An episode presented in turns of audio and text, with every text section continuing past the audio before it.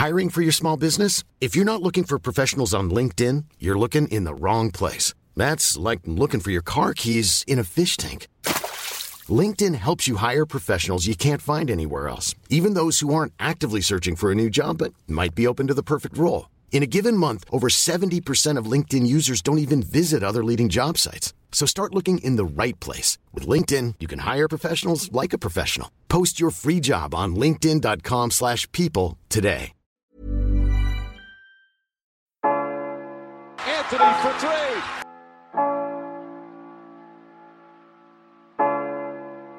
Step back.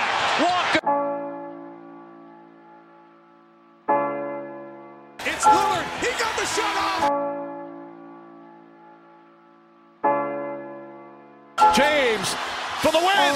It's gone. LeBron James at the buzzer. Durant swings past everybody for the emphatic jam. Curry splits the defense behind the back. Fires a three. Oh, he puts it in.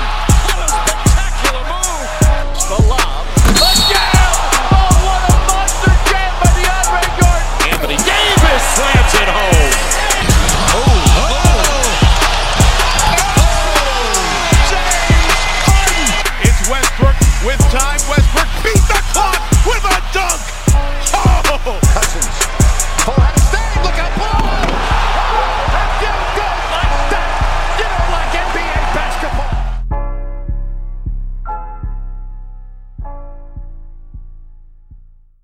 Salut à tous, bienvenue dans l'épisode numéro 50 du podcast Dunk Hebdo. Très heureux de vous retrouver en ce marathon jour 4. Avec moi pour la première partie, il va s'intéresser à la série entre Washington et Atlanta. C'est Pierre, ça va Pierre? Ça va, ça va. Salut Ben, salut tout le monde. Voilà, parce que première partie, parce qu'ensuite tu vas nous quitter, c'est Mm. Tom qui va s'installer avec moi, s'installer entre guillemets avec moi pour parler de Toronto contre Milwaukee, la deuxième série, Yes. celle-ci entre le 3 et le 6 à l'Est. Comme d'habitude, bah, n'hésitez pas à nous suivre sur les réseaux sociaux, Facebook, Twitter. Et d'ailleurs, en parlant de ces réseaux sociaux, on veut savoir quelque chose. Parce qu'en regardant les stats, tout à l'heure, j'ai vu un truc euh, assez incroyable et totalement improbable. C'est qu'en fait, parmi les, les villes où on est le plus écouté, alors en 1, on trouve Paris. Bravo aux Parisiens. Vous êtes, vous êtes géniaux. Ensuite, en 2 et en 3, on trouve San Francisco et San José. Alors, on n'a pas compris, on comprend toujours pas. Ouais, Parce que ça passe ouf. devant des grosses villes françaises telles Lyon, etc. D'ailleurs, les Lyonnais, faut plus nous écouter.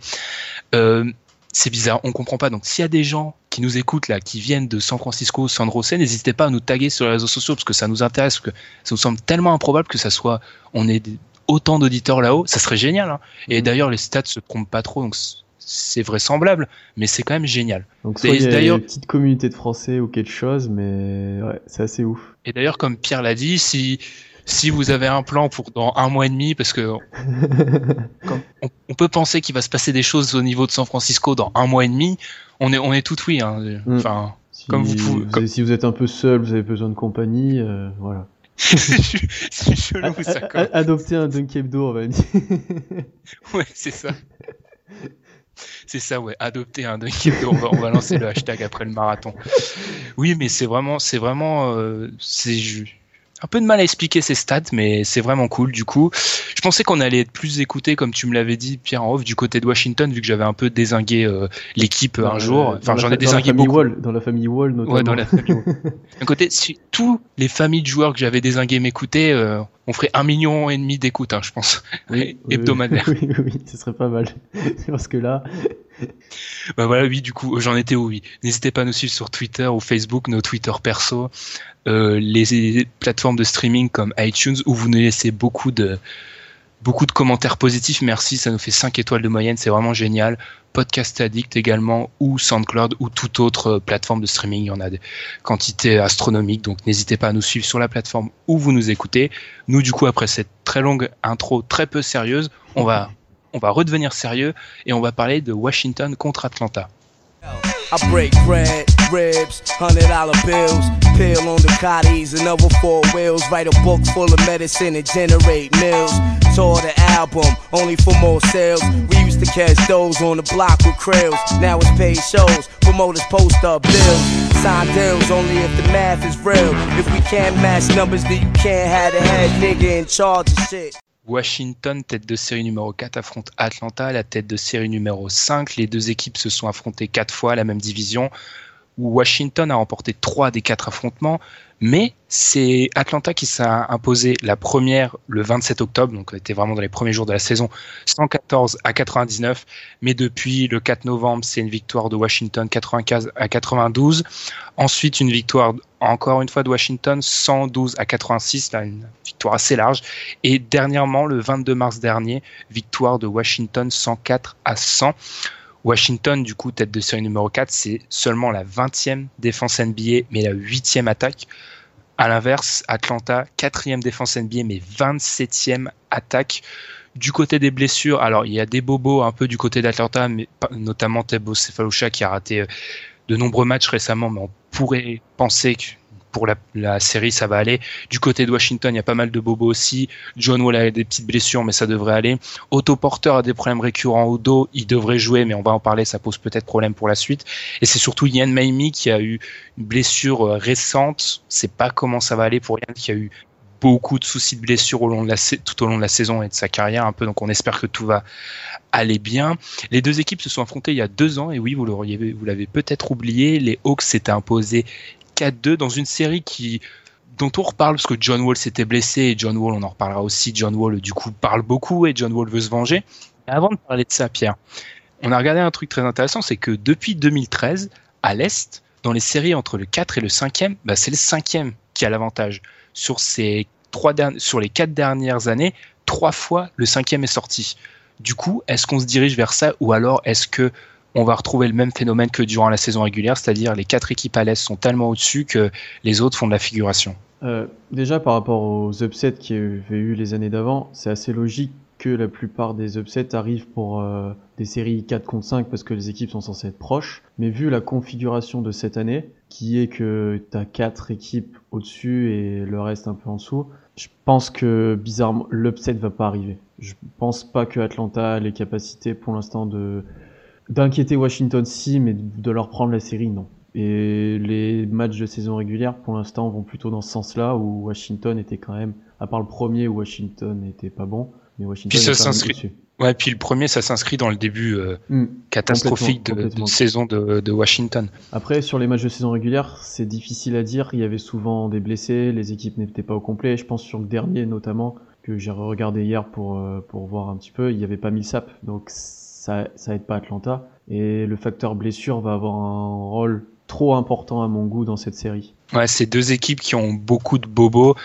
Pas, pas, pas forcément avec les joueurs auxquels on s'attend, parce que par exemple Bradley Bill, euh, on mm. touche du bois mais n'a mm, rien, mm, par exemple cette année, alors que c'est souvent le joueur qui est en délicatesse. Et Bradley Bill en playoff, euh, attention aussi. Hein. Ah oui, Bradley, Bradley Bill en playoff, ça fait partie de mes joueurs, euh, transformation de joueurs en version playoff préférée. Ah Il y a playoff Bradley Bill, playoff Dwight Howard, on va en parler, playoff Blake Griffin. Playoff Paul George. Playoff Paul George. Il y a des mecs comme ça, euh, bon, playoff LeBron James, on n'en parle même plus. Et après, il y a playoff des Rosen, mais c'est à l'inverse, tu vois. Tout de suite, homme, pour une fois, c'est pas moi qui le dis. Du coup, ouais, je pense que je suis d'accord avec toi pour s'intéresser au match-up. Tout d'abord, j'aime pas réduire. On dit souvent que dans ce genre de match-up, c'est dans les séries de playoffs, les joueurs importants ou d'autant plus d'importance vis-à-vis de ce qui peut se passer en, saison régulière. Et je pense que parmi nos huit séries du premier tour, il y en a aucune qui va se décider autant sur le niveau d'un joueur. J'exagère peut-être un peu, mais c'est Dennis Schroeder. J'ai l'impression que Dennis Schroeder, il a les clés de cette série complètement. Pourquoi Et je te laisserai réagir après. Alors de 1, c'est lui le maître de l'attaque d'Atlanta. Est-ce que c'est une bonne chose? Moi, personnellement, je pense pas. Il, a un temps de possession euh, du ballon assez astronomique pour un joueur de, de son niveau, sans, être, euh, sans le dénigrer. Et surtout en défense, parce qu'en défense, il va jouer John Wall, John Wall qui est le chef d'orchestre de la de l'attaque des Wizards, c'est vraiment tout passe par lui. Autant de possession, c'est intéressant comme stat. Il est ex avec Harden et Westbrook. C'est les mecs, les mecs ont mm. carrément la balle pour 9 minutes par match. Et mon problème, c'est que contrairement à ce qu'on peut croire, et c'est un, pour moi c'est une fausse euh, fausse idée, c'est que Dennis Schroeder c'est pas un bon intercepteur. Et face à un mec comme John Wall, je veux un gros défenseur, un mec qui lui fasse perdre les ballons. C'est pas le cas de Dennis Schroeder. Et en attaque, j'ai pas l'impression qu'il a prouvé notamment avec on va en parler pick and roll à à excès, je pense pas qu'il a prouvé qu'il pouvait tenir une équipe et être un mec sérieux en playoff. Ouais, sachant que je suis moins bas que toi sur Schroeder, ça sera quand même le problème sur cette série. Et il va être, euh, ce sera pas un facteur X, mais ça sera un facteur plus que déterminant pour, euh, pour une bonne performance d'Atlanta. Et la stat que tu as sur les temps de possession est assez intéressante parce qu'on sait que s'il a un temps de jeu équivalent à un temps de possession pardon équivalent à Westbrook Harden, on sait que Westbrook Harden a un usage euh, super haut autour de 40 si je me trompe pas et Switch Schroeder est à 27. Donc ça veut dire qu'en plus il garde la balle, il l'utilise moins. Enfin enfin je sais pas comment En fait non, c'est John je me suis peut-être mal exprimé, c'est John Wall qui a le même euh, temps de possession ah, que d'accord. OK. Donc oui c'est euh, que. Après, Schroeder est dans le tout. Pour avoir vu les stats, Schroeder est dans le top 12. Il est dans le top 12 avec des mecs comme euh, comme Chris Paul, Ricky Rubio, enfin des mecs qui. Mm, Il a mm, pas, mm. c'est pas qu'il a pas sa place là, mais après ouais, je, comprends, je c'est- comprends ce que tu veux dire. Ouais, il crée. En fait, est-ce qu'il garde la balle pour créer ou pour jouer pour lui ou là, ou c'est juste garder la balle parce qu'il la lâche pas et que des fois ça débouche même pas sur quelque chose de créé, concret, ou qu'il la lâche plus tard et que c'est- du coup c'est pas utile quoi. Oui, c'est- pas- c'est- C'est ce que je vois. Ouais, il crée. C'est un peu ça le problème. C'est pour ça que beaucoup de fans d'Atlanta et je je suis d'accord avec eux parce que vu que mon Dwight y joue, j'ai dû me coltiner beaucoup de matchs de cette année. en fait, ils rentrent pas dans l'académie de jeu de Budenholzer. complètement. C'était quoi, c'était quoi les, les Hawks l'année dernière? C'était une équipe. Et d'ailleurs, vu que tout le monde se fout des Hawks, on va être honnête, je pense que c'est un peu passé sous le radar, mais les Hawks, c'est plus du tout la même équipe. C'est plus du tout la même équipe. Ça a beau aller encore en playoff, c'est plus du tout la même équipe. Et c'est à cause de Schroeder, je pense, qui dénature complètement le système. Les Hawks, c'est l'équipe qui perd le plus de ballons en NBA. Il y a juste les 76ers qui font pire. Et c'est en partie grâce à cause de lui. Je pense qu'il n'y a pas assez de mouvement de balle dans le système. Et ça explique les mauvaises années d'un mec comme Millsap et tout. Alors là, maintenant, on est en playoff. On est au moment où les exploits personnels se font. Alors, je vais pas dire que Schroeder va. Mais John Wall, cette année, un- on a fait nos, notre bilan de la saison. C'est un mec All NBA Team. C'est un top 5 meneur oui, cette oui, année. oui, John Wall, oui, est très très haut cette année. Moi, je l'avais en cinquième sur le MVP et c'était pas, je l'avais peut-être un Ouais, peu haut, pas- mais c'était pas volé, mais- Oui, c'était pas volé non plus quoi. Donc, Donc euh, euh, sur une série de clubs. Et d'ailleurs, euh, je l'avais dit en intro, John Wall revanchard qui a, qui a expliqué qu'il avait pas oublié la série et qu'en gros euh, il allait il allait en rentrer dedans. Ce à quoi Paul Millsap a répondu, on sait que c'est une équipe sale presque, donc on va jouer sale aussi. Donc je pense que l'ambiance va être géniale. Oui, oui, sachant que John Wall était blessé en plus sur cette série où euh, Washington perd, il était blessé à la main, il est, je sais pas si combien de matchs il avait loupé, mais ça avait une grande part à jouer dans la défaite du coup. Après après c'est un peu une histoire. euh, on va pas réviser l'histoire parce que là on parle de bien de 2017, mais vu la série, je suis pas sûr que même avec John Wall en bonne santé, ils, ils y arrivaient. Oui, Du- oui, une des clés de cette série, du coup, tu m'avais dit en off aussi, c'est un peu les arrières, les extérieurs de des Hawks post 2 et 3 où en fait il y a beaucoup de monde, que ce soit les Bazemore, les Hardaway, les Cephalosha, mais ça manque de mecs capables de rivaliser avec Bradley Bill qui, qui fait lui aussi une saison exceptionnelle. Et playoff Bradley Bill, comme on l'a dit, faut se le coltiner. Ah oui, bah, c'est assez marquant quand on regarde les minutes jouées par les joueurs, c'est que tu as quatre postes, on va dire 2-3, on va dire et petit ailier ou ailier ou arrière, enfin voilà, et qui jouent 25 minutes. Donc c'est Bazemore, t'as Bazemore, c'est Folosha, Hardaway Jr. et Prince qui joue de plus en plus là le rookie. Et donc tu te dis, est-ce que c'est que aucun d'eux n'a vraiment gagné sa place ou t'apporte quelque chose de régulier, ou est-ce qu'ils sont complémentaires, etc. Ça peut, tu peux avoir deux sens de compréhension, mais en aucun cas, il y en a un qui est capable de ri- rivaliser avec Bradley Bill. Et ça va être assez embêtant pour eux de trouver cet apport régulier à ce poste-là. Qu'est-ce que ça sera un poste important? Parce que c'est un des postes dominants pour euh, Washington contre, contre la plupart des équipes d'ailleurs. Et ils vont devoir ri- rivaliser à ce niveau-là. Et c'est là aussi que Schroeder a une importance supérieure. C'est parce qu'offensivement, bah, les joueurs que j'ai cités, c'est pas forcément des joueurs capables de créer. C'est plus des, ils sont capables de tirer souvent, mais tu peux pas leur donner la balle et leur dire bah vas-y crée quoi, comme peut le faire Ouais. Bradley Bill ou CJ McCollum. Et donc c'est là qu'aussi Schroeder sera important pour faire tourner la balle, pour les mettre en valeur, pour trouver par exemple dans les corners ces joueurs-là. Enfin, tu peux pas, il peut pas garder la balle autant. Et ça se voit assez vite que dès que Washington, euh, dès que Atlanta pardon partage la balle, essaie de mettre en place ces choses, ça marche beaucoup mieux que quand tu fais un pick and roll avec uniquement avec Schroeder. Et c'est à ce niveau-là qu'il va devoir progresser. Et ce problème-là était pas présent sur les autres années parce que Schroeder sortait du banc. Il avait un peu un rôle d'électron libre où il faisait un peu ce qu'il voulait. Et, Ouais, exactement. et du coup, faire la même chose en tant que titulaire dans une équipe comme Atlanta où t'as une équipe assez complète au final, c'est moins efficace. Ouais, je suis tout à fait d'accord d'ailleurs sur le- en attaque. C'est une équipe. En fait, oui, c'est une équipe qui se base sur le mouvement de ballon, comme je l'ai dit, et Schroeder bloque ce mouvement. Et il n'est pas assez fort. Ça fait pas partie de ces mecs, cette classe de joueurs qui est capable de garder le ballon, mais tu te dis, ok, c'est pour le bien de l'équipe. J'ai l'impression que c'est un peu au détriment de l'équipe.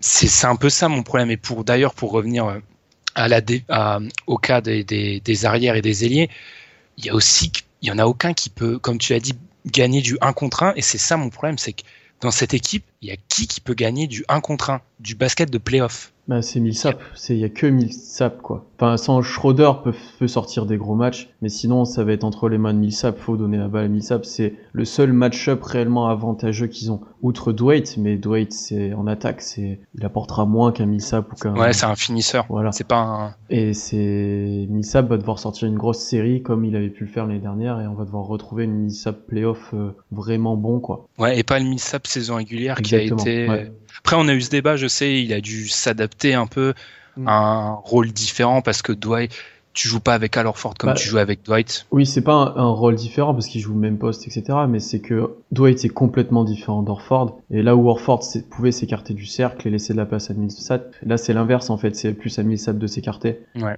Donc, euh, Après, il est, il, euh, autant en attaque c'est peut-être plus compliqué, autant en, défense ça l'aide beaucoup parce qu'Atlanta c'est une c'est une quatrième défense NBA, ils sont capables de verrouiller. Et c'est là, du coup, peut-être pour eux un match-up favorable parce que Gortat, euh, il y a une petite, pas rivalité avec Dwight, mais c'est l'ancien backup de Dwight, donc Dwight prend un malin plaisir à l'atomiser. et Markif Morris, il est bon, mais Paul Millsap, c'est un All-Star. Et si Paul Millsap joue vraiment, retrouve son basket parce qu'il a, entre les blessures, le nouveau, le nouveau coéquipier dans la raquette, ça a été un peu dur pour lui la série peut être intéressante et de toute façon faut faut les attaquer à l'extérieur c'est euh, à l'intérieur ah oui complètement. Ah oui c'est sûr c'est sûr c'est sûr. Il faut les atomiser à l'extérieur parce que ils peuvent pas tenir sur un rythme d'attaque contre euh, les Wizards.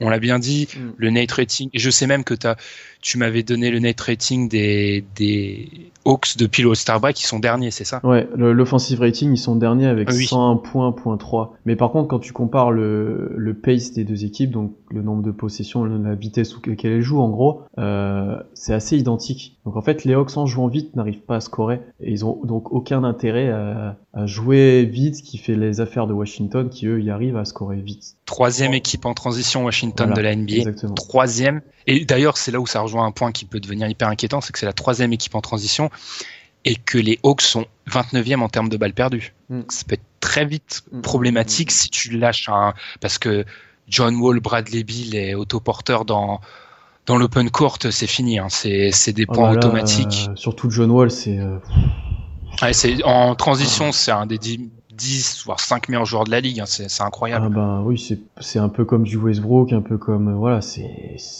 faut l'arrêter quoi hein. c'est pas ouais c'est ça le problème. Donc du coup je pense qu'ils ont d'ailleurs pour installer ce jeu de ce jeu dur et de basket playoff je pense qu'ils ont intérêt à ralentir le jeu. Les Hawks jouer beaucoup sur Howard Millsap.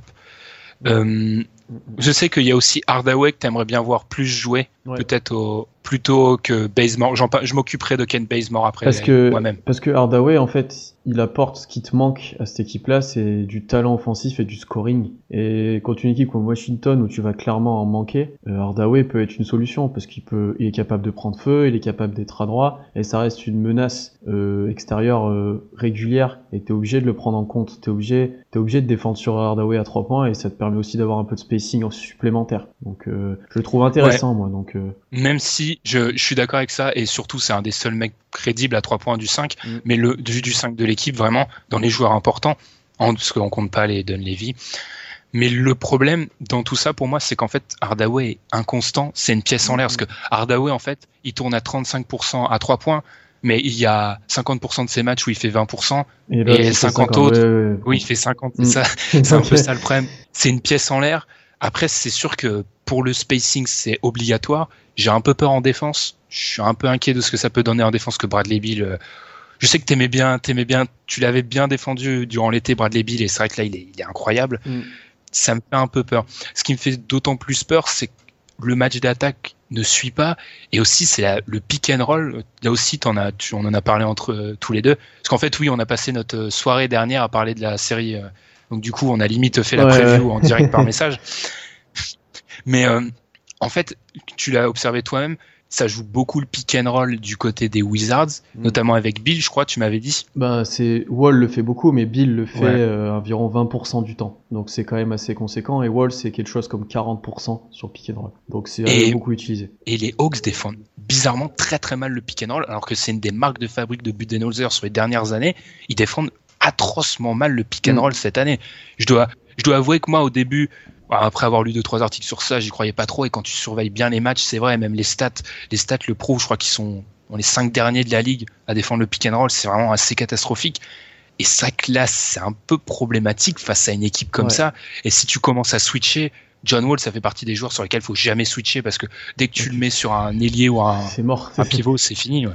Ben, c'est Millsap sera important là-dessus parce qu'il est quand même plus capable de défendre, par exemple, que Dwight, Même que ce soit à l'extérieur, même s'il a perdu, quoi. Ouais, Et à voir comment, si ça peut c'est ça qui me fait un peu peur, c'est que Millsap athlétiquement, Mm, euh, mm, mm. je trouve qu'il a. Après, c'est difficile de se trouver, comme je l'ai dit, athlétiquement quand tu connais beaucoup de blessures comme lui. Mais je trouve qu'il a perdu un pas en vitesse, il est un peu moins rapide. Ben, là, j'ai Oui, blessure, quoi. De toute façon. Ouais, euh, ah, j'ai blessure, c'est ça qu'il ah, Mais alors qu'il est vital, là, c'est à, lui de dominer son vis-à-vis parce que on l'a dit, niveau match-up, mm, mm. Otto Porter top 15 shooter dominera son match-up. Bradley Bill dominera son match-up. John Ouais. Wall va dominer son match-up. C'est à Millsap et à Howard d'écraser euh, ce qu'il y a en face. Et je pense qu'ils sont capables. J'ai- J'aime bien les deux joueurs et c'est mon petit Dwight, donc forcément. mais je pense qu'ils sont vraiment capables de les vraiment dominer totalement, surtout que Miami, Yann, on sait pas trop s'il sera là. Mm. Donc si tu t'appuies que sur Gortat, ça peut être difficile. Surtout que les, les Wizards ont tendance à jouer souvent avec un 5 avec Markif en 5. Et Markif en 5 face à Dwight, je pense qu'on peut s'amuser du côté des Hawks. Ah oui, au rebond, tu vas t'amuser, je pense. ouais, tu vas euh, t'amuser. au- Après, oui, au Dwight peut dominer, mais arrêtez de lui donner la balle à 5 mètres du cercle pour qu'il joue un contre un face. Enfin, c'est plus possible. Là, J'ai vu ça deux, Ouais, trois ça, fois. c'est pas possible. prennent faut un arrêter. tir avec la planche euh, un peu à la Duncan, mais euh, les gars, non, stop, stop.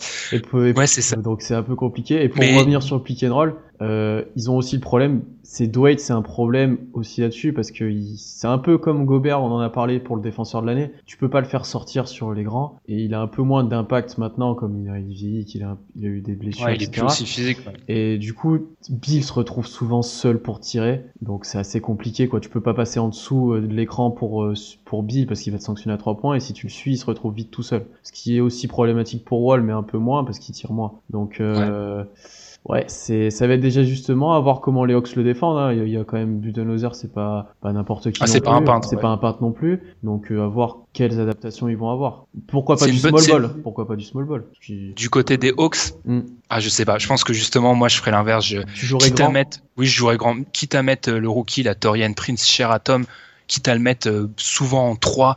Pour, je, veux jouer grand en fait, ralentir le jeu, jouer grand et à- y aller dans l'impact physique. On l'a dit parce que alors on aime casser les Cavs et leur défense fantôme depuis le All-Star break, c'est clair, mais Washington défend pas plus. Non. Washington aussi, c'est une blague en défense. Donc je pense qu'il faut y aller dans l'impact, ralentir le jeu, les faire jouer contre nature tout simplement. Hmm, après, Je, oui, l'ai oui. déjà dit dans le, je crois, ouais, je te, je l'ai déjà dit dans le cadre de je sais plus quelle série. Quand t'es le petit, la- le petit poussé, faut que tu joues, tu fasses jouer l'équipe favorite contre nature, tout simplement. Mm, Mais après, c'est ce qu'on a dit pour aussi OKC Houston, c'est qu'en jouant grand, peut-être tu gagnes en attaque, mais défensivement, tu t'apportes des fois des problèmes. Donc à voir lequel est plus favorable. Mais c'est sûr. Je pense qu'un un 5, alors le problème c'est qu'un 5 comme ça, offensivement, tu ne mets rien. Si à part tu t'appuies vraiment sur un, un gros secteur intérieur, mais tu mets du Schroeder, Base, Hardaway. Tu peux même faire ce que fait souvent Budenholzer. Et alors, c'est pas un, c'est pas un plaidoyer anti-Schroeder. hein. Mais Budenholzer met souvent des 500 meneurs. Et je pense que c'est vraiment possible de tenter. Tu mets un 5 Hardaway, Bazemore, Cephaloshaw, Prince, Millsap, Howard. Tu verrouilles la défense. Mm. Et ensuite, bah, tu pries pour que, de toute façon, c'est une des clés. Hardaway va devoir mettre des shoots tout au long de la série. Et créer, ouais. Et puis Cephalosha sera important aussi en défense par contre. Sur, euh, que ce Ouais. soit sur Bill, peut-être moins sur Wall, mais à mon avis il va s'occuper de Bill et il va devoir être costaud et j'espère pour les Hawks qu'il est déjà en forme, ça serait, euh, ce serait pas mal. Et non, euh, Bulldozer est capable hein, de lui proposer des choses. Hein. C'est un bon coach, hein, donc euh, ça va être intéressant de voir ces ajustements-là. Et après, il manque peut-être un. Ouais, je sais pas. J'ai du mal à voir qu'est-ce que ça va faire cette série parce que je sais pas. C'est. J'ai du mal à cerner cette équipe d'Atlanta aussi. Et non, ça va être intéressant, c'est sûr. Ça va être serré, je pense. Mais voilà. Il y a aussi la blessure. Autoporteur, j'en ai parlé. J'avais dit que je reviendrai dessus. Autoporteur a des problèmes au dos. Il perd en vitesse. Mm.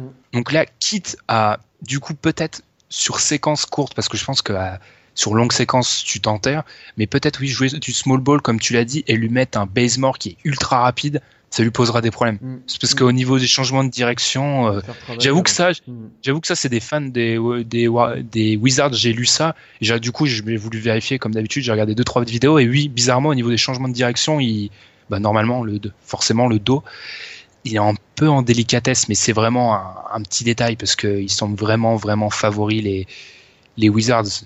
Il y a clairement. Après, euh, la Miami, Miami est important. Pour moi, tu vois, Miami, ça peut être un facteur qui peut te faire changer peut-être euh, un match ou parce qu'en défense sur Dwight, il va faire un gros taf un match ou deux et il peut t'apporter quoi. Et s'il est pas là. Euh, ah ouais, je suis d'accord parce que autant Gortat face à Dwight, je pense que Dwight peut dominer le match-up, mais Miami le gêne. Miami le gêne clairement, clairement oui. Ouais. Mm, mm. Ça, ça lui poserait, ça lui poserait vraiment des problèmes.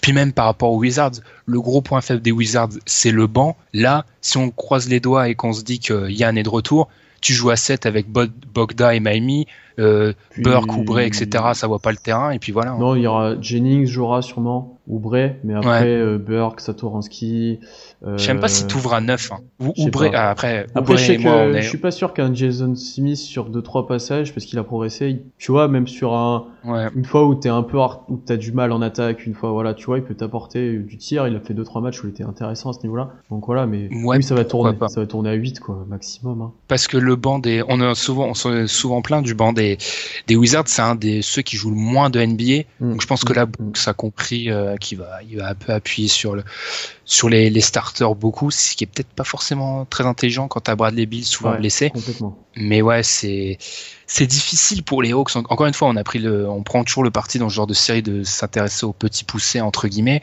Mais c'est vrai que c'est difficile pour les Hawks.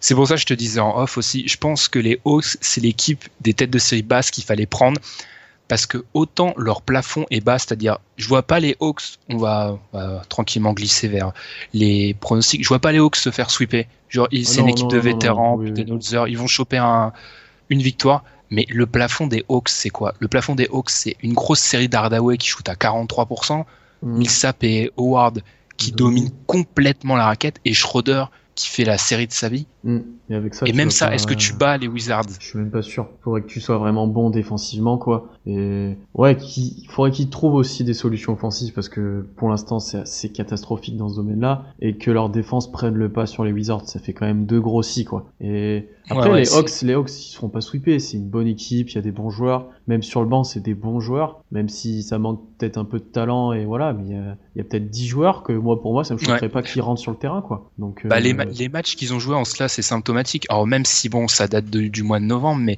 tu regardes le match qui se joue 92-95 serré, mm. le match où Washington monte à 112, fini. Les Hawks ne mm, peuvent pas mm, aller à 112. Complètement, complètement. Ah et en fait, il faut qu'ils les tiennent à moins de 100 points euh, toute la série. Il ah, faut que soit une vraie série de la conférence Est, tu vois. Ouais, genre, faut qu'ils jouent, ouais, c'est ça, faut qu'ils jouent un basket limite des années. Je vais, ouais, je vais peut-être exagérer, mais des années presque 70. Faut, il ne faut pas que ça, il faut que ça ralentisse du jeu, des longues possessions, Millsap Howard, ça rentre dedans. Je pense qu'ils sont vraiment capables de faire ça, mais le problème c'est que c'est un Millsap un an trop vieux, c'est un Dwight cinq ans trop vieux, même si Dwight je le défendrais, il fait une bonne saison, mais c'est problématique. On en parlait aussi, le 5, euh, le 5 qui a le plus joué côté Hawks, alors ah, ça c'est à cause des blessures, parce qu'en réalité c'est un 5 qui a pas tellement joué que ça, contrairement au 5 des, des Wizards c'est celui qui a le plus joué en NBA et pas qu'un peu. Hein.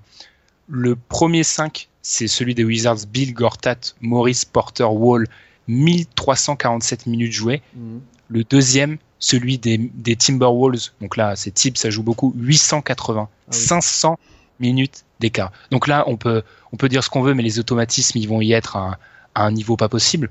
Mais pour revenir à Atlanta, justement, le 5 qui a le plus joué, alors il fait pas rêver, je l'avoue, c'est le 5 avec Bazemore, Howard, Millsap, Schroeder, Cephalosha. Ce 5-là, il affiche un offensive rating de 97.9. 97. On vous l'a dit tout à l'heure, les Hawks dernière NBA depuis le All-Star Break, ils sont à 101. Donc ça fait 4 ans de moins que le, les Hawks qui sont les derniers. C'est, pour, tenir, pour tenir avec un 5 comme ça, tu fais comment? En revanche, du coup, il y a un 5 qui pourrait être hyper intéressant, comme on l'a dit, c'est faire jouer Tim Hardaway Jr. Le 5 avec Tim Hardaway Jr., Howard Millsap, Schroeder, Sefolosha, il a 121 d'offensive rating. Hmm. C'est quand même c'est juste 24 de plus. Oui, celui-là est vraiment intéressant de 5 et je pense que c'est celui-là qu'il faut mettre sur le terrain parce que tu as l'apport de Cephalosha en défense et l'apport d'Hardaway en attaque et là c'est intéressant. Si tu mets Bazemore, Cephalosha et Prince ensemble ou pas, c'est plus compliqué, tu vois. Ouais. Et non, ça va être hmm. Juste pour remettre en contexte, ce 5-là a joué que 126 minutes, 33 matchs, 126 minutes. Ils n'ont pas joué beaucoup, parce que comme on l'a dit, problème de blessure, mais c'est clair que Ouais, il faut même le, le 5 sans Schroeder, sans euh, Schroeder, je serais prêt à le tenter moi. Ou sans Howard aussi, on dit beaucoup de supporters des Hawks expliquent pourquoi j'ai utilisé le on. On va croire que ma, ma couverture est démasquée. beaucoup de fans des Hawks considèrent que Howard a aussi un des problèmes du fait qu'il y a moins de mouvement de ballon parce que Orford peut passer la gonfle, c'est un bon passeur pour un, un 5 alors que Howard ne peut pas le faire.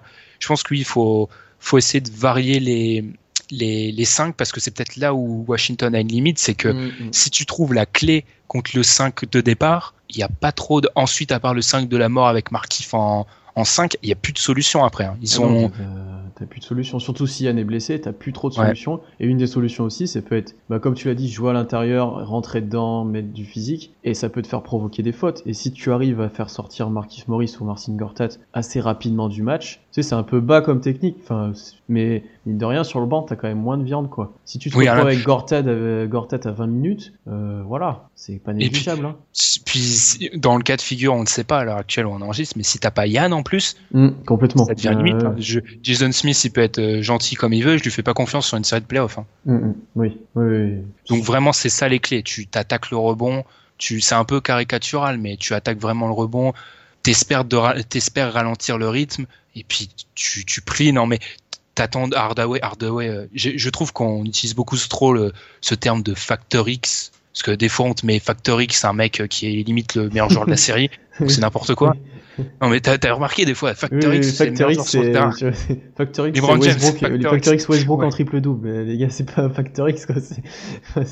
mais vraiment, euh, ouais, ouais, ça va être Hardaway et peut-être un mec qui sort du bois sur un, un même pas en fait parce que le 5 de un j'ai parlé déjà de Torian Prince mais est-ce que j'ai tendance je l'ai déjà dit je me répète souvent mais à pas faire confiance au rookie sur une série de playoffs? Bon après là c'est pas la même chose que pour ceux de Memphis qu'on avait parlé. Il, a un temps de jeu régulier il a, il a starté. Tu vois qu'il est quand même intéressant quoi. Puis il, défend surtout. Si mm, mm, mm. il, règle la mire il, peut, il, peut, il peut clairement jouer sur la série. Parce que c'est ça que je veux. Surtout parce que auto porteur top qu'un shooter il faut un mec qui puisse le défendre. Alors il est chiant à défendre, mais si tu lui laisses un peu d'espace, il va t'assassiner aussi. Hein. Ouais, il est chiant. Après, c'est du shoot, quoi. C'est faut une sortie d'écran. Voilà, c'est pas c'est pas la même défense que Wall où tu dois empêcher les drives. Mm. C'est pas du tout pareil. Et à voir les qualités qu'a Prince là-dessus. Je j'ai pas vu assez jouer pour le dire, mais à mon avis, il peut être intéressant, c'est sûr. Ouais. Après après son problème, c'est qu'il sort de Baylor et à la défense de zone de Baylor, il s'adapte bien, hein, mais espèce de défense de zone, euh, mm. tu, vois jamais en NBA. Euh,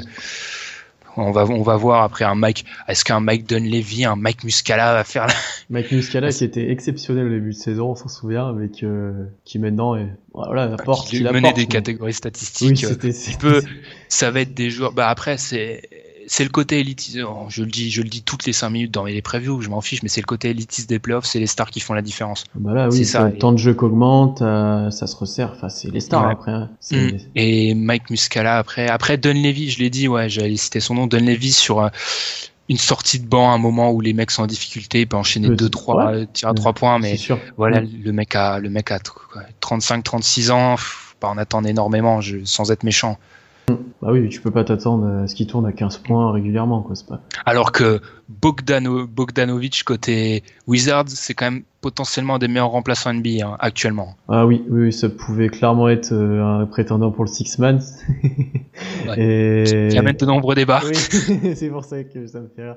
Et non, Bogdanovic depuis qu'il est parti à Washington, euh, attention quoi, vraiment. J'ai vu, j'ai vu c'est Oops Hype qui avait tweeté comme quoi le mec était Euh, si tu ramenais son temps de jeu, il avait un me- le meilleur paire de l'histoire, euh, le meilleur tr- true shooting de l'histoire, un truc Ah, comme ça. ouais, tu- Ridicule, mais c'est vrai que le mec, euh, pratiquement 40% à 3 points, il est. C'est ça, on l'a dit, mais Washington tient 7 joueurs, c'est parfait pour les playoffs. Et on va, on va donner au pronostic, mais je pense que ça passe. oui. J'ai tendance à donner un 4-2 ou un 4-1, je sais pas. J'avoue vraiment, je vais en reparler, j'en parlerai en, en fin d'émission, mais pour nos brackets, j'aurais peut-être des pronostics différents, mais je pense que là, on, se- on se dirige vers un 4-2. Oui, ça a le temps de changer avec les blessures, etc. Pour les Ouais. brackets, c'est pas sûr qu'on mette la même chose. Euh, ouais, moi je suis plutôt aussi pour un 4-2. Je t'avoue que il y aura pas de sweep, ça je pense qu'on peut le dire. Mais l'upset, c'est un... mais ça va être limite pour l'upset et je vois bien un 4-2. Donc euh, ouais, avec un Bradley Bill euh, en fusion, vraiment. On sait que tu l'aimes, hein, c'est bon, t'as pas Non, besoin non, même de... pas. En plus, c'est un joueur que j'apprécie sans plus, mais je pense que je pense qu'il va faire mal, quoi. Et d'ailleurs, sur certains matchs, euh, des confrontations dans l'année, c'est plus Bill qui tient la baraque que Wall sur certains matchs où il était Mhm. peu à droite. C'est si- Moi, ce qui me gêne surtout, ouais, c'est Bill. Si tu, on a dit Hardaway, tu dois le faire jouer pour espérer ma- marquer des points, parce que au bout d'un moment, le basket, le but du jeu, c'est quand même de marquer plus que l'autre. Et Hardaway est pas, est solide, mais contre Bradley Bill, il il va prendre, il va prendre cher. Donc Mhm. euh, laiss- le laisser dans un corner pour euh, autoporteur, ouais, pourquoi pas, même si il y a une petite différence de taille, si je m'abuse, qui pourrait être utilisé, même si euh, autoporteur c'est pas le genre à poster. Mais j'ai un peu de mal en fait. J'ai l'impression que ce qui va te rendre plus fort va te tuer à la fois. Oui, c'est euh, ce qui te rend meilleur en attaque, te détruit ta défense, quoi. Ouais. Donc, Et est-ce que ta euh, défense est plus importante que ton attaque? Je sais pas. Ça va dépendre des matchs aussi. Hein. S'il y a des matchs Ouais. où tu vas devoir aller chercher des points, il y en a où tu vas devoir défendre le plomb, et puis voilà. C'est, Mm. ça va être intéressant. Une... Ça va être une série intéressante, même si on sait qu'on n'est pas spécialement fan de la conférence Est tous les deux. Ça va être une série. pas de quoi tu parles. ça va être une série intéressante. Une de celles Sur- que ça me dérange pas du tout de regarder. Surtout niveau coaching, je pense. Parce Oui. qu'on a, je l'ai déjà dit, ouais, on a affaire à deux bons coachs. Ils vont pouvoir s'adapter. Je pense que là, il y aura des pas mal de changements hein, et tout. C'est des mecs qui Mm. connaissent les playoffs. Ouais, Scott Brooks, Ils vont il- pouvoir s'adapter. Scott Brooks va devoir montrer qu'il- qu'en playoff, il est aussi capable d'apporter à cette équipe de Washington. Et je- franchement, je m'en, je m'en inquiète pas trop. Du coup, Pierre, bah voilà, on a pu bien parler de Washington Mm. et de, de Bradley Bill, hein, ce génie. Et John Wall, très bon joueur, je précise. superstar ou pas superstar? Toujours pas les mecs. Il y a, il y a, il y a 7 superstars en NBA, grand max 6 ou 7. Il est pas top 6, 7. John Wall. Du coup, Pierre, je vais te laisser euh, Ouais, devant ton, retourner à ton hôtel à la gloire de Russell Westbrook, faire ta prière. Et euh, c'est bientôt l'heure, ça va sonner là, c'est bientôt l'heure de la prière de l'après-midi. Et moi, je vais enchaîner avec Tom pour parler. On va là, on va monter dans le nord, on va prendre euh, nos skis. Non, il y a même pas de ski, il y a pas de neige à rien. Toronto. Non, c'est non, ouais. Je- Ah, pense si, ah, Il pleut souvent, je pense, non? Je sais pas. Le climat continental, je pense à Toronto. Bref, Mm. euh, je suis pas expert météo. Et on va parler du Toronto contre Milwaukee.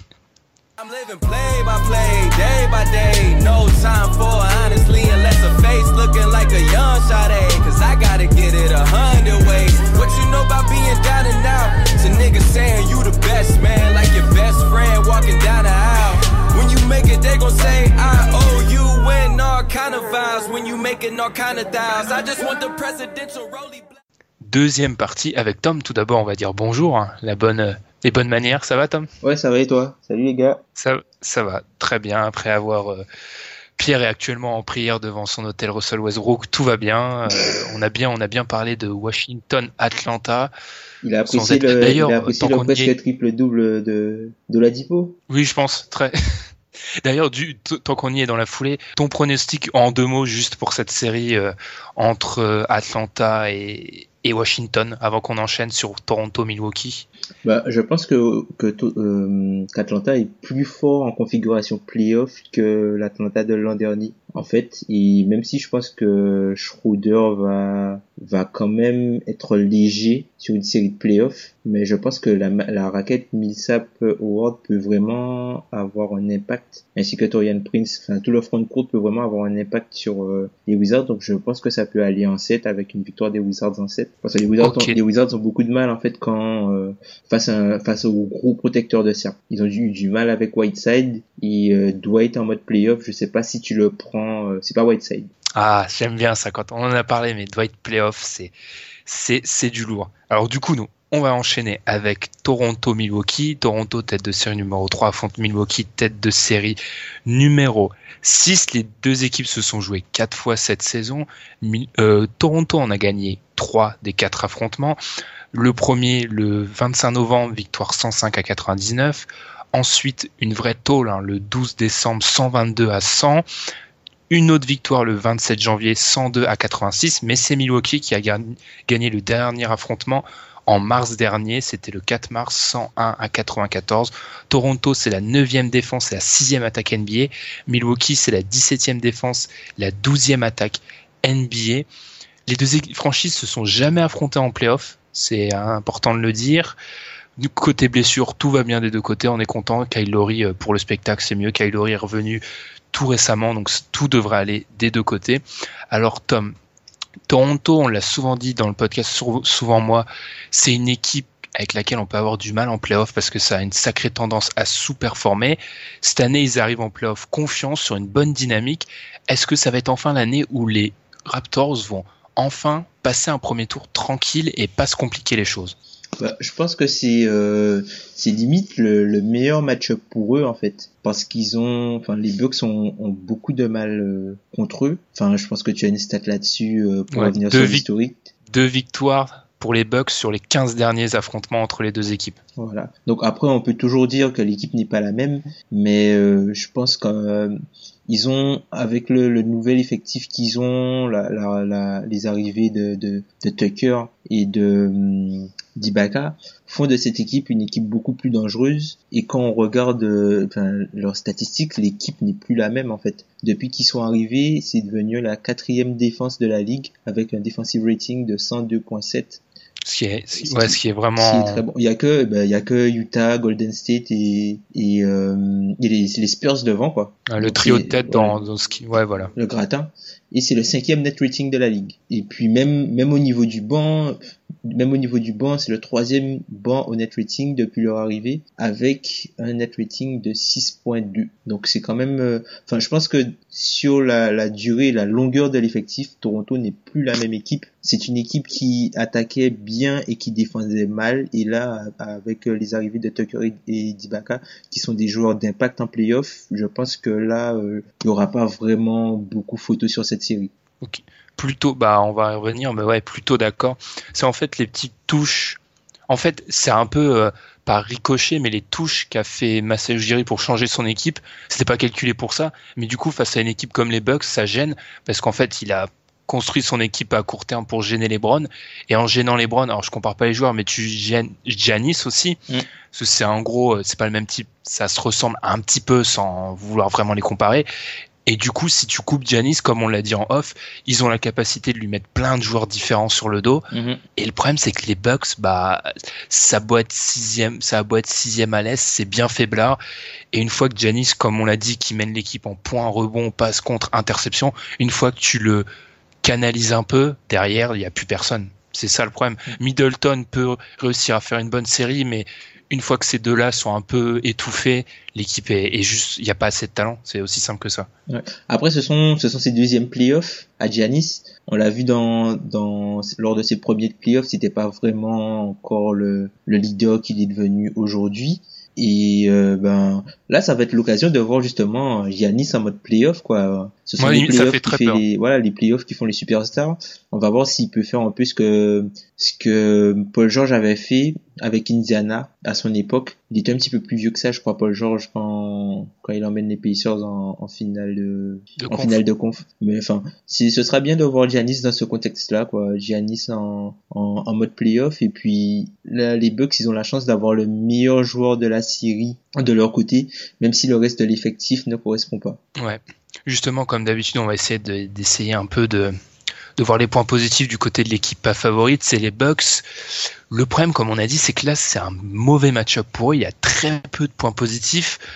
En fait, ce qu'il faut espérer dans cette série, c'est un espèce de Giannis surhumain qui est capable de gêner et qui, qui joue à un tel niveau de jeu que toutes les solutions, comme un peu ce que fait LeBron en fait contre les Raptors ces dernières années, c'est-à-dire les Raptors ont beau avoir 12 solutions, il n'y en a aucune qui marche, et du coup, ça oublie. En fait, ils, vont subir. Mais le problème, c'est que Giannis n'est pas encore LeBron. On peut pas espérer ça. Et un problème qui va très vite se, se poser, comme on, en a parlé, c'est au niveau du poste de meneur. Kyle Lowry revient fort. Est revenu déjà, c'est un point positif. Il revient très fort. Et opposé à Malcolm Brandon, là, on peut quand même avoir peur, même si Lowry est un peu moyen en playoff avec des très hauts et des très bas là contre un rookie Malcolm Brandon ça peut faire très très mal pour les Bucks.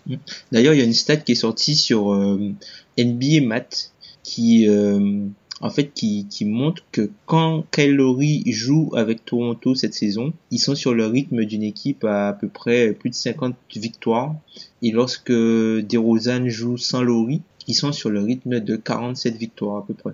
Ce qui est vraiment, ouais, il y a vraiment, c'est significatif comme. Euh, c'est pas, enfin, c'est-à-dire que on voit que Laurie, pour que DeRozan soit efficace dans le jeu de Toronto, il faut qu'il soit au niveau qu'il est actuellement, c'est-à-dire au niveau exceptionnel. Ouais, ouais, parce que DeRozan est incroyable et pourtant, euh, Dieu sait que je, rentre souvent dedans, hein, mais là, cette année, euh, en fait, il est juste, il a toujours pas changé son jeu, il le fera, je pense, jamais, mais c'est juste qu'il est devenu hyper efficace dans son jeu.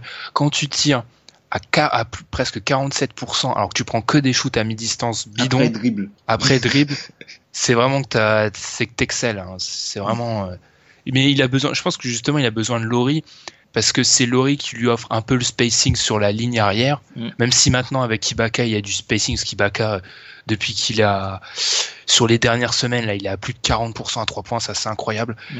Et du coup, c'est mieux pour le pour DeRozan, ça lui ouvre, des espaces et DeRozan dans les espaces et sur du 1 contre 1, il est beaucoup trop physique pour euh, la plupart des, joueurs NBA. Euh, oui, ben après, faut voir, euh, faudra voir son match-up.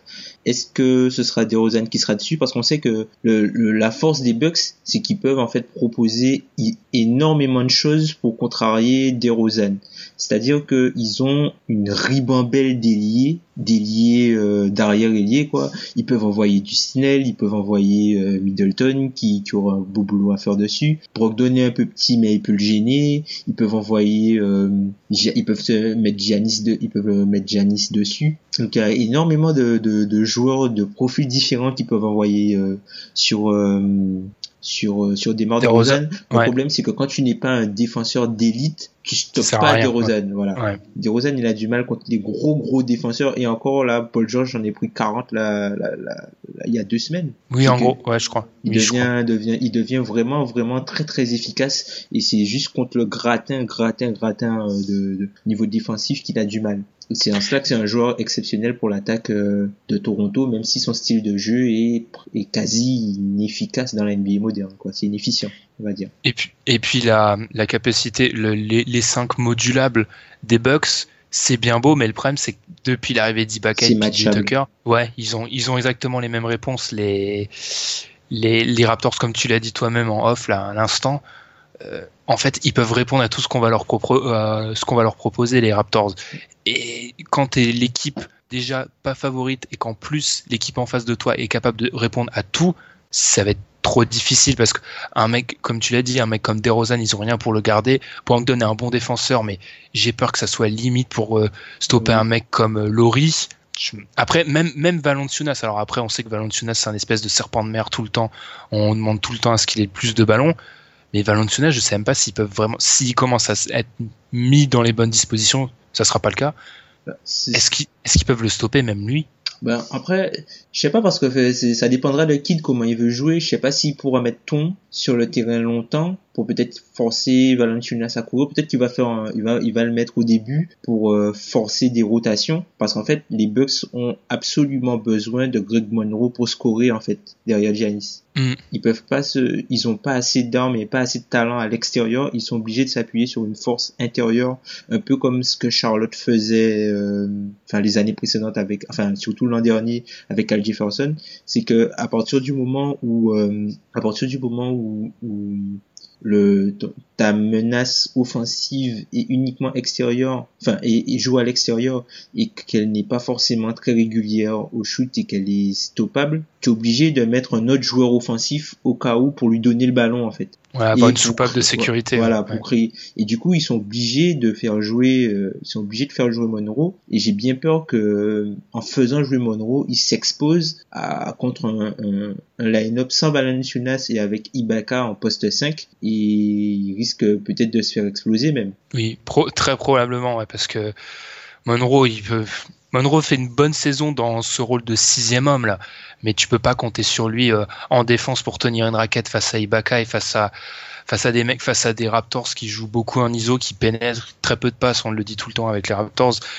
Et c'est trop juste pour tenir une raquette. En fait, on est dans la même, c'est ce qu'on parlait tout de suite avec Pierre, avec Hardaway, même si c'est pas dans les mêmes proportions. Ce qui te rend meilleur en attaque peut te tuer en défense. Et du coup, faut faire un choix. Qu'est-ce que tu préfères, être meilleur en attaque ou excellent en défense? Et moi, je pense que la clé pour les Bucks, c'est d'être une grosse défense sur cette série et de bloquer en fait l'attaque des. Oui, ils y arriveront pas forcément, mais c'est de limiter au maximum le scoring des Raptors parce que dans un match d'attaque, ils suivront jamais. Ils ont pas assez d'armes offensives. Mais en même temps, est-ce qu'ils peuvent se permettre de, de, de freiner le jeu et de jouer sur le demi-terrain?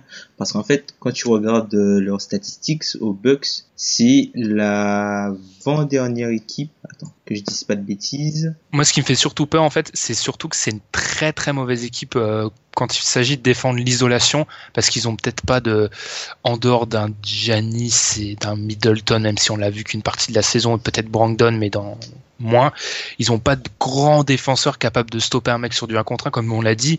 Et si tu donnes la chance aux, aux Raptors de jouer en ISO pendant toute une série, Mm. ils vont ils vont t'atomiser parce qu'ils vont se ils vont s'en donner à corps joint. En plus, enfin, comme t'as dit, le, il, il switch beaucoup et le problème que quand tu switches trop, ben tu te, tu crées des match des, des match défavorables parfois euh, de ton côté et tu te fais attaquer Ouais. là-dessus. Et voilà, j'ai trouvé ma stat pour revenir là-dessus. Ils peuvent pas se permettre d'aller sur un tempo lent, notamment sur de l'isolation, parce que les Bucks sont la pire équipe de la NBA à l'isolation avec 0,74 points par Oula. possession en ISO. Alors que les Raptors Alors sont que les. Raptors sont les meilleurs et ils sont exactement au niveau des Cavs. Quand tu te rends compte de toutes les ISO qui jouent à mi-distance, tu te dis que vraiment, euh, offensivement, enfin, les Raptors c'est quand même très fort. Et je pense qu'ils sont victimes de l'effet Clippers. Tu vois, on en parlait un petit peu en off. Le fait Ouais. qu'ils aient eu des blessés et qu'ils aient euh, un bilan qui est un petit peu moindre, moins important que, que ce à quoi on s'attendait, ben on les a un petit peu,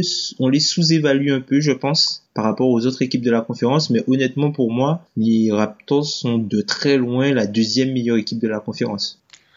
Je dois avouer que j'ai énormément de mal avec cette question parce que j'ai changé d'avis plusieurs fois durant la saison.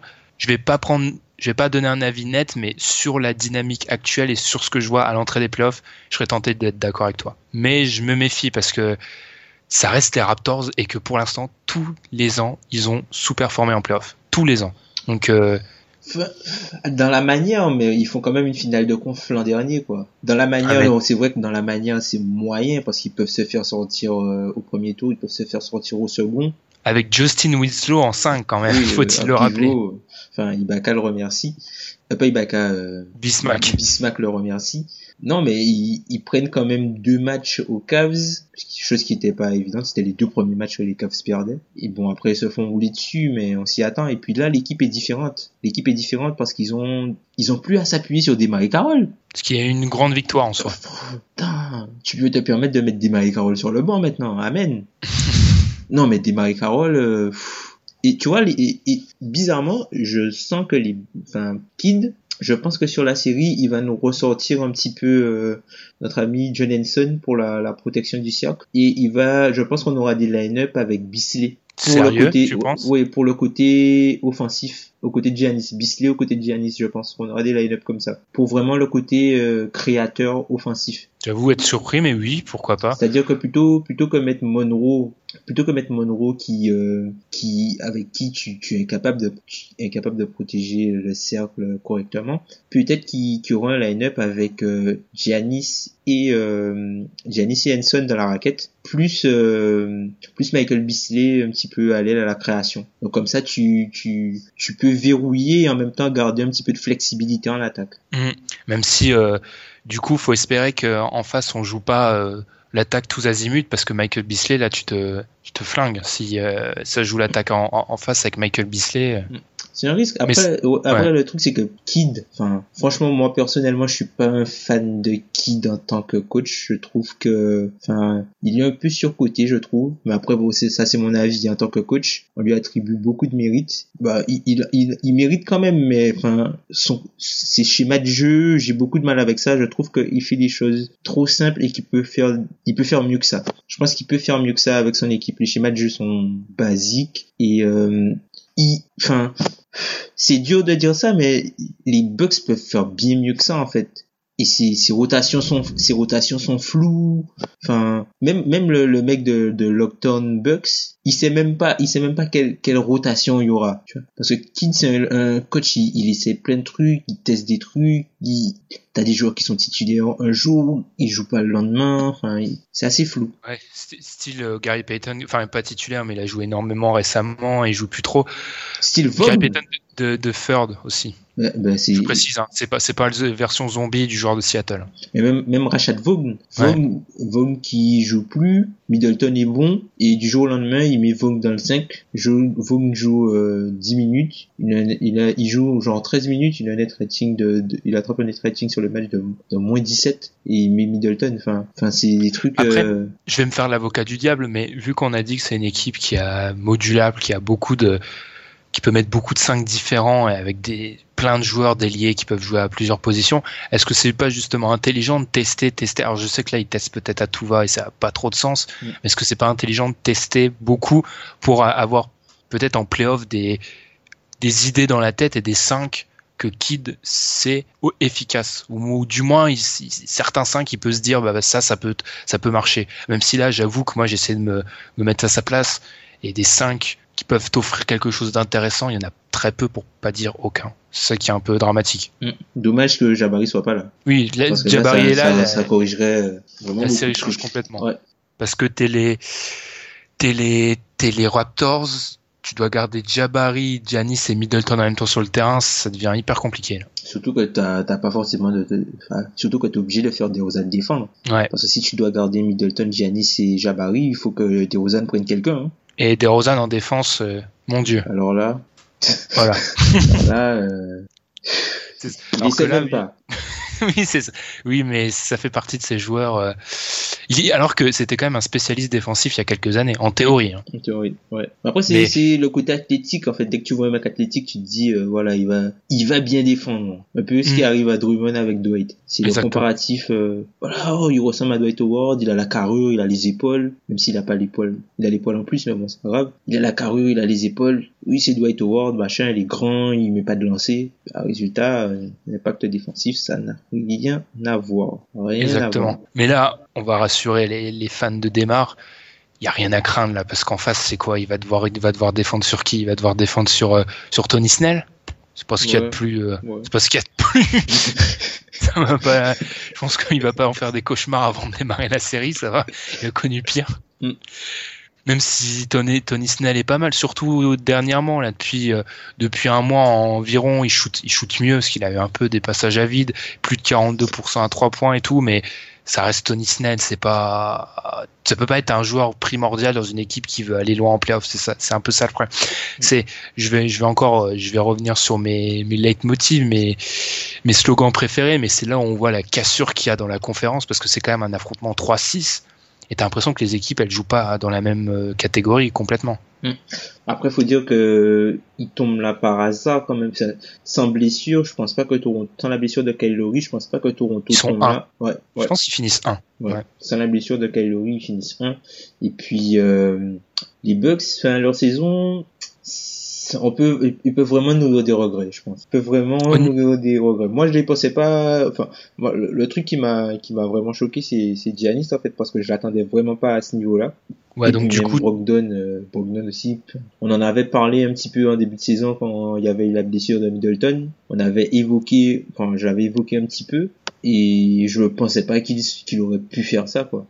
C'est sûr. Après, c'est sûr que quand tu vois la, blessure de Giannis, c'est regrettable, mais est-ce que l'équipe a un si haut plafond que ça? Oui, avec Jabba, euh, Giannis de Jabari, mais est-ce que l'équipe a un si haut plafond que ça sans Jabari, enfin sans Middleton au début de saison et sans Jabari, Mhm. je pense pas. Je pense que là, en fait, elle fait le maximum dans la configuration actuelle. D'ailleurs, un point, euh, j'enchaîne, mais un point qui m'inquiète, moi, je t'en ai parlé, mais ce qui est des clutch stats, c'est-à-dire euh, les, les ratings de l'équipe dans les matchs, dans les cinq dernières minutes d'un match, quand l'écart est supérieur ou égal à 5 points. Les Bucks sont dans les 10 derniers NBA, c'est la pire attaque, et attention, pas de pas d'un peu. Je vais vous je vais vous donner la stat. Les Bucks sont derniers à 90.3 d'offensive rating, 90.3 90.3. Les 29e, les Pelicans sont à 95.8. 90.3. Mais c'est mais c'est incroyable, 90.3. Mais c'est indescriptible. Pour vous dire, le 24e est à 101. Ils sont à 10 points du quatrième. C'est ce qui fait que du coup, ce qui fait qu'ils ont un net rating complètement horrible de moins 14 Oh là là. dans les clutches. Et ce qui pourrait être un peu plus, pour ceux qui sont moins amis des stats que nous, pour être très clair, la seule l'équipe en playoff hors Bucks qui est le moins, la moins bien classée dans ce classement, c'est les Pacers. Ils sont 17e. Les Bucks sont 27e. Aucune équipe qui va en playoff n'est dans les 10 dernières à part les Bucks. C'est problématique, hein. c'est très problématique. C'est vraiment, c'est moi, c'est ça qui me fait peur. Je me dis, dans une fin de match serré, tu vas où? De l'autre côté, tu sais, t'as les Kylori, t'as les DeRozan, tu sais où tu vas. Mm. Mais tu vas où les, avec les Bucks si t'es dans un fin de, ma- fin de match serré? Après c'est une jeune équipe. Hein. Après peut-être qu'on n'est Mhm. pas on n'est pas à l'abri qu'il se passe euh, ce qui s'est passé. Enfin qui, joue un peu le rôle de Portland l'an dernier. Je dirais pas. Enfin s'il y a pas de blessure, je pense pas qu'ils sortiront Toronto. Mais peut-être que enfin voilà ils découvrent euh, ils vont découvrir euh, les playoffs avec ce groupe-là et Giannis dans ce rôle-là. Donc euh, enfin ils vont amener un petit peu de fraîcheur là-dedans. Mais enfin c'est pas des c'est pas des, des vieux briscards quoi. C'est des des nouveaux venus. Ils vont apprendre et puis ils reviendront plus fort l'an prochain j'espère. Moi, c'est vraiment ça. C'est équipe jeune qui tombe, qui est une équipe qui est complète, enfin complète, qui peut beaucoup s'adapter. Mais le problème, c'est qu'en face, c'est pareil. Giannis, c'est un peu trop, trop de Giannis. Alors moi, j'attends un énorme Giannis. J'ai des gros espoirs sur lui en playoff, mais Ce sont ses premiers playoffs quand même, faut pas non plus. Enfin, ah oui, ce faut sont pas ses lui mettre. premiers playoffs en tant que leader de l'équipe. Ouais, ouais, faut pas lui mettre trop de pression, mais moi j'en attends quand même pas mal de, de Giannis. Je Mm. pense qu'il peut, il peut faire exploser, pas faire exploser complètement une équipe, hein, mais être très solide. Et après, il est pas dans la catégorie ultime de joueur capable de, dès ses premiers playoffs en tant que leader, euh, faire vaciller une équipe. Mais euh, aller gratter un match sur un exploit à Milwaukee, euh, même si je garde un souvenir assez pathétique des séries à Milwaukee avec aucun.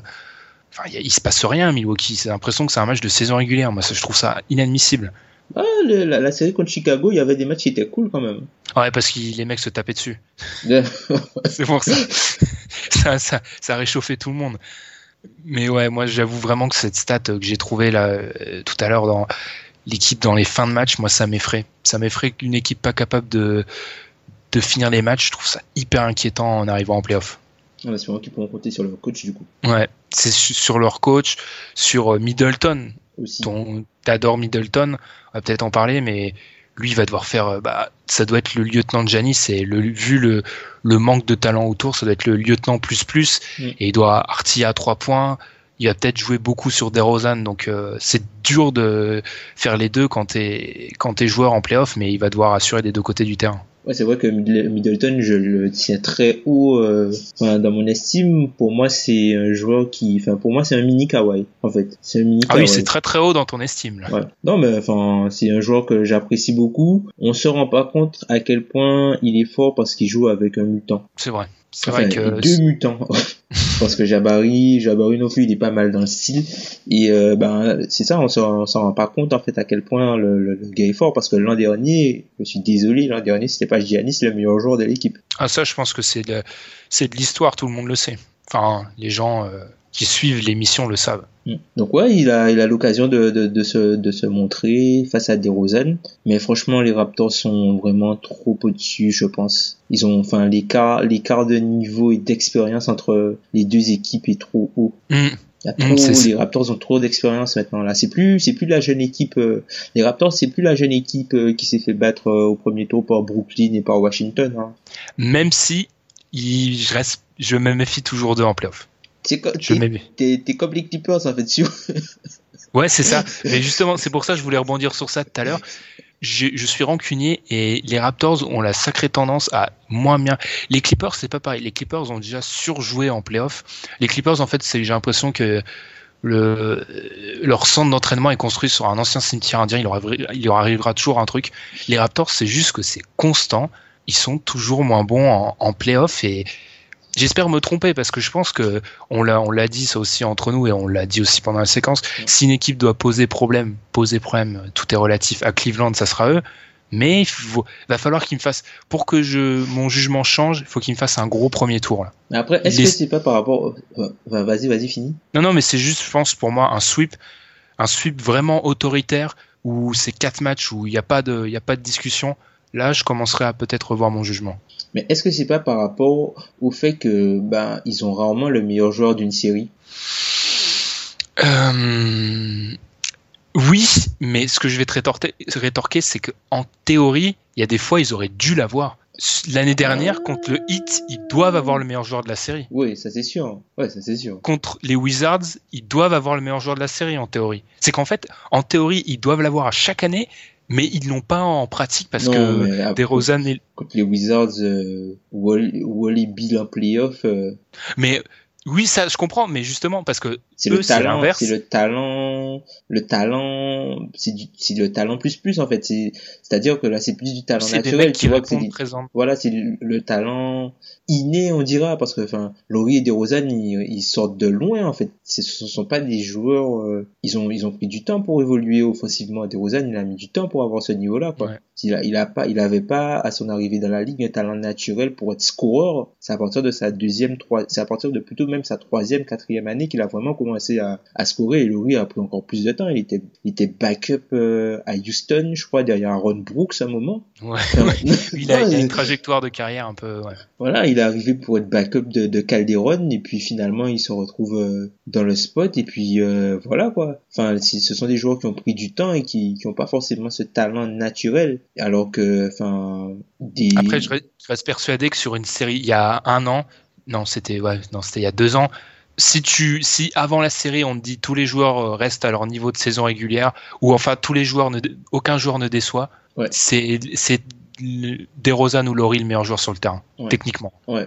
ouais. C'est juste que, en fait, Bill et Wall, c'est l'exact opposé. C'est des mecs qu'en fait ils surjouent en playoff, ce qui est génial parce que Mm. c'est ce qu'on demande à- aux gros joueurs. Mm, C'est ça, Enfin. c'est ça, c'est ça. C'est exactement ça. Du coup, Tom, euh, oui, par contre, une petite note juste pour finir, et je pense que là, je, je vais parler en, en mon nom, mais en, en ton nom aussi, pas de Jason Terry. Ah oui. ah non, mais ne laissez pas rentrer sur le terrain. Ah non non non.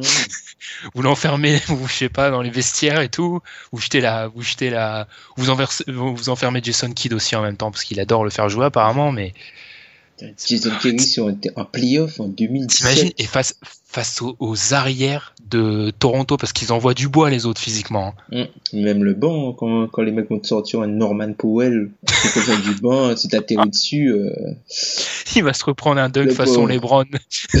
le pauvre, parce que même, enfin, on en a pas vraiment parlé, mais même au niveau des, des backups, enfin, le, le, ba, le backroot backup de Toronto, Il est limite mieux que le titulaire de, les titulaires de, je suis désolé, hein. Ouais. Ouais, je vois ce que tu veux dire. hein. Même, que même, même Dylan Wright est physique. Mais ils sont trop physiques. Les... Ce qui pourrait, on va pas s'avancer, on s'avance presque des, souvent dans nos propos pour euh, demi-finale de conf annoncée. Enfin, ça dépend si les Cavs jouent, euh, on n'est pas encore au courant. Ça dépend.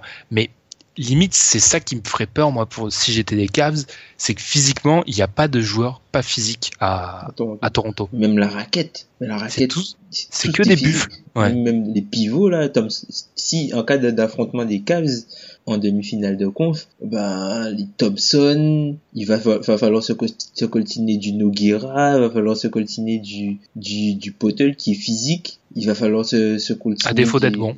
Ouais, il est physique. Ouais. Même Valenciunas, c'est pas non plus le dernier venu, et puis même, Ouais. euh, Ibaka, Siakam, enfin, c'est des joueurs durs. Et Tucker, euh, enfin, c'est vraiment des joueurs durs physiquement, le roster de Toronto. Il est Contrairement aux Bucks où c'est peut-être des joueurs longs, mais c'est pas des joueurs euh, durs. Ouais, Ouais, voilà, ouais. c'est ça. Du coup, Tom, je pense qu'il est temps. Si t'as rien à rajouter, on va peut-être euh, bah, donner notre pronostic. Moi, je aussi entre le 4-1 et le sweep. Ouais, ouais, moi aussi. Enfin, moi, je dirais Gentleman Sweep euh, 4-1. Je sais pas. Quoique, non, 4-2 parce que Toronto a toujours un match. euh, Ah oui, ouais, tout- oui, bah oui. Ils perdent 4-1. toujours l'avantage du terrain. Ah, ils ont toujours un match où ils font n'importe quoi. Ils Eh ben, tu sais quoi je, je, je vais prendre le contre-pied de tout ça et je vais annoncer 4-0. Je, je pars du principe qu'ils vont pas me décevoir cette année. Je sens que je regrette déjà. hein. Au moment où je le dis, je regrette déjà. Mais allez, sweep pour euh, les Raptors. Du coup, ça me permet d'enchaîner et de rappeler qu'on va avoir le concours bracket au moment où vous nous écoutez. Normalement, normalement en théorie, le, on a déjà euh, transmis les infos sur les réseaux sociaux pour euh, que vous y participiez. Il va y avoir des jeux Pro Basketball Manager à gagner, n'hésitez pas. Même si bon, enfin à gagner pour le deuxième et ceux qui suivront, parce que je pense que tout le monde sait que je vais finir premier, c'est obligé. Cette modestie de LeBron Cette James. modestie. non. Non, Cette mais, modestie de LeBron James. mais oui, t'as vu, là, je me compare à points. Non mais en fait, je vais donner un conseil aux gens, c'est vous m'écoutez pour les deux premiers tours. Une fois la finale de conf arrivée, et surtout les finales NBA, faut surtout pas choisir pareil que moi. Surtout pas. Mais je vous, le- je vous le répète, hein, ne choisissez pas pareil que moi quand il s'agit de finale de conf et finale NBA, parce que là, j'ai un record euh, déplorable. Du coup, bah, on, va- on en a fini pour cette série. Encore une série à l'Est un peu déséquilibrée, hein, comme on l'a dit, le top 4 de la saison régulière fait que qui s'est détaché fait que les playoffs ça va pas forcément être euh, des séries vivantes ou du moins serrées même si un, un Giannis en playoff moi je demande à voir Même Paul George en playoff, je demande à voir aussi. ah bah lui euh, je pense que tout, tout le monde veut l'éviter hein. Même vu comme- Butler en playoff aussi, je demande à voir. Hmm. surtout Paul, Paul George vu sa, sa forme Sa actuelle saison, euh, parce que tout le monde euh, en fait des cauchemars un petit peu. Parce que s'il y a bien un mec, euh, s'il y a bien, en fait, ce que tu veux au premier tour des playoffs, c'est une petite équipe euh, bien gentille qui t'embête pas, qui va peut-être aller, te mettre en Te jambe. ouais, voilà, qui va te mettre en jambe. Mais alors Paul George, ça te met pas en jambe, hein. ça, ça, ça te saoule. Bah, nous, on se retrouve demain pour la suite de nos previews. Voilà, c'était cool. N'hésitez pas à nous suivre sur les réseaux sociaux comme d'habitude, Twitter, Facebook, nos Twitter perso et les plateformes où vous pouvez nous retrouver comme SoundCloud ou iTunes ou Podcast Addict. Puis bon bah à demain. À demain.